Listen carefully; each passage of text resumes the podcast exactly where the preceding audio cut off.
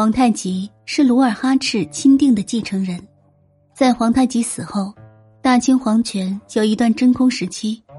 这个时候，皇太极弟弟多尔衮暂为摄政王，代替年幼皇子顺治治理国家。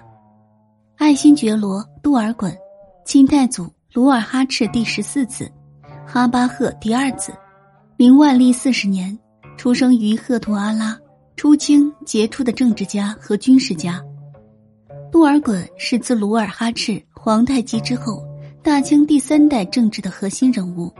他十六岁统军，征蒙古，伐朝鲜，讨大明，战无不胜，攻无不克。三十三岁统兵入关，所向披靡，成就大清一统。他的后半生一直处在皇权中心，也是距离大清皇帝最近的人。他若想夺取皇位，易如反掌，可他却像历史上的曹操一样，始终没有迈出这一步。那么，是他不想当皇帝呢，还是他根本就当不成皇帝？崇德八年八月九日，皇太极暴死在沈阳清宁宫后。由于他对身后事未做任何的安排，所以接下来有谁来继承皇位，变成了王公大臣们在为皇太极举丧的同时。不得不快速做出选择的头等大事。皇太极死后没有指定继承人，符合继承皇位的有两位：豪格和多尔衮。皇太极的大儿子豪格已经三十五岁，并且战功赫赫，完全可以继承皇位。不过他也有竞争对手，那就是多尔衮。虽然多尔衮是豪格的叔叔，但是年纪比豪格还要小三岁。此人同样是战功赫赫，并且在处理政务的能力上。要远远强于豪格，继承皇位有的看血统，有的看实力。论实力，多尔衮最强。自领正蓝旗与多尔衮的正白旗相抗衡，其中兵力最多的皇太极亲掌的是正黄与镶黄两旗。现在太宗死了，他们大多数是支持多尔衮的，担心豪格继位之后把蓝旗换成了正黄旗。只有鳌拜、索尼等皇太极旧臣希望拥立皇太极的儿子豪格，但豪格非后宫武妃所出，血统又不够高贵。吉尔哈朗的镶蓝旗是八旗的中坚力量，他是皇太极提不起来的，是皇太极最信任的堂兄弟，但他不是努尔哈赤直系子孙，血统上没有资格。再说资历，功劳最多，代善最长，又是皇太极的哥哥。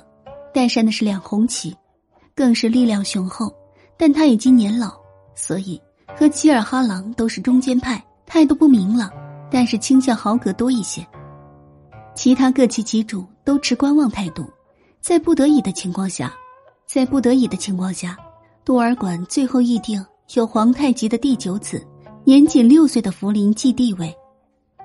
随着清军南下的进程，多尔衮所控制的军队也越来越多。那位当初与他争夺皇位的豪格，此时已经被他寻找借口幽禁。现在在朝中，再也没有人可以阻止他做皇帝。但是多尔衮没有那样做。当时南下还不稳定，反清浪潮此起彼伏，南明的永历王朝正在竭尽全力的抗击满清。如果此时多尔衮取代了顺治帝成为皇帝，那么在清朝内部肯定会出现动荡。这个时候。南明的大规模反击是必然的，这样清朝的局面将十分被动。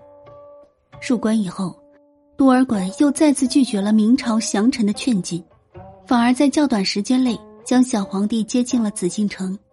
他需要通过顺治登基、定都北京等一系列政治运作来迅速确定以清代明这个事实，非但是对汉人的正式宣告，也奠定满族内部入主中原的信心。如果他当时自行在北京称帝，满族内部分裂也将不可避免。这在当时复杂的形势下，整个满族就有可能遭受灭顶之灾。这并不是多尔衮所想看到的。还有就是，摄政王多尔衮没有儿子，只有一个过继的养子多尔伯。自己做皇帝，将来自然是要传给自己的儿子，永保地位不失。可是多尔衮没有儿子，即使多尔衮做了皇帝。将来也会被新皇帝挫骨扬灰，把皇位传给自己的养子。不，他自己才三十多岁，感觉自己还非常年轻。万一将来自己有了儿子呢？所以，多尔衮的态度是等等看，实在不行了再动手。但是他终究是没有等到那一天。当了几年摄政王之后，一六五一年，多尔衮出猎古北口外，行猎时坠马跌伤，医治不得要领。十二月初九，死于喀拉城，享年只有三十九岁。